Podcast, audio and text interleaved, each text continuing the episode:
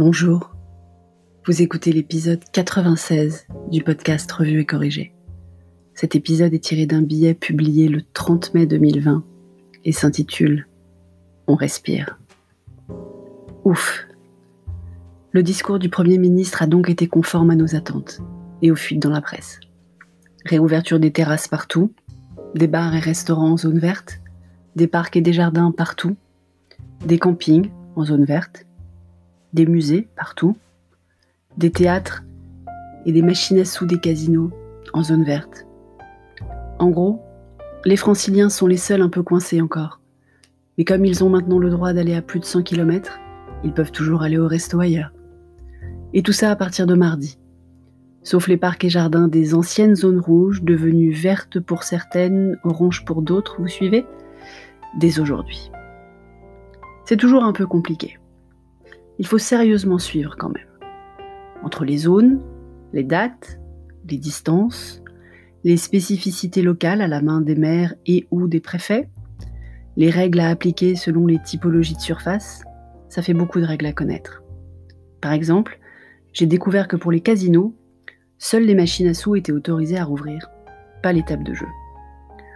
Mais en fait, ça m'est un peu égal si je suis honnête.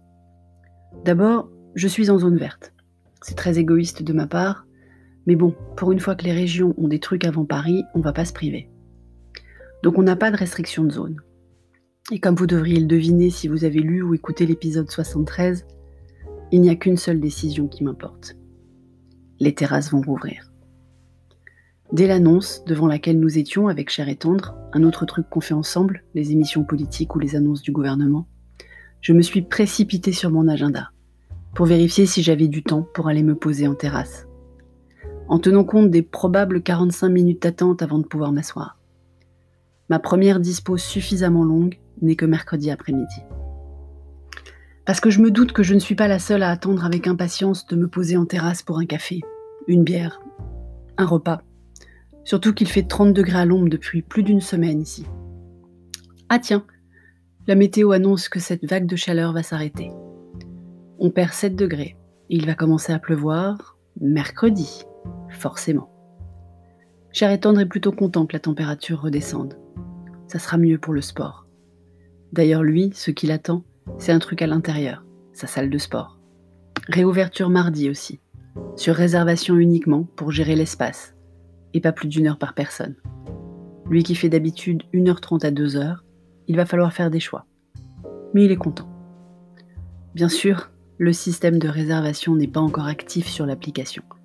Et on est déjà samedi après-midi. Pas sûr qu'il y aille dès mardi matin à la muscu, chère et tendre. Et le monde d'après alors? J'ai reçu un appel intéressant hier.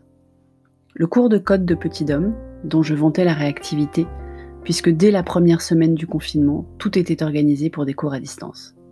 Et en fait, à distance, ça fonctionne plutôt pas mal. Tous les enfants et les enseignants sont d'accord.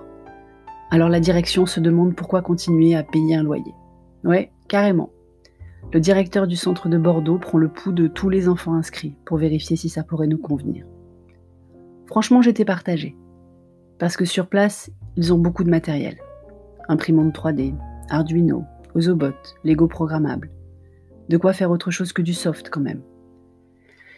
Il m'a tout de suite rassuré sur la réflexion qu'ils ont entamée, sur la livraison de certains éléments à intervalles réguliers, pour que les enfants continuent à manipuler. J'ai réservé ma réponse jusqu'à échanger avec Petit Dom sur le sujet. On n'avait pas abordé la question de l'an prochain encore. Il est pour, Petit Dom.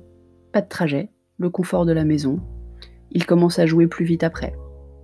C'est vrai que 45 minutes de trajet aller-retour pour une heure de cours, c'est un peu disproportionné. Ils vont me rappeler mardi. Je vais leur dire qu'on est partant aussi pour les cours à distance, apparemment comme tous les autres les choses ne vont pas forcément toutes recommencer comme avant en fait. Merci de m'avoir écouté. Si vous écoutez sur iTunes, n'oubliez pas de laisser des étoiles et surtout, surtout des commentaires. Et sur toutes les plateformes de balado-diffusion, abonnez-vous et partagez. À bientôt.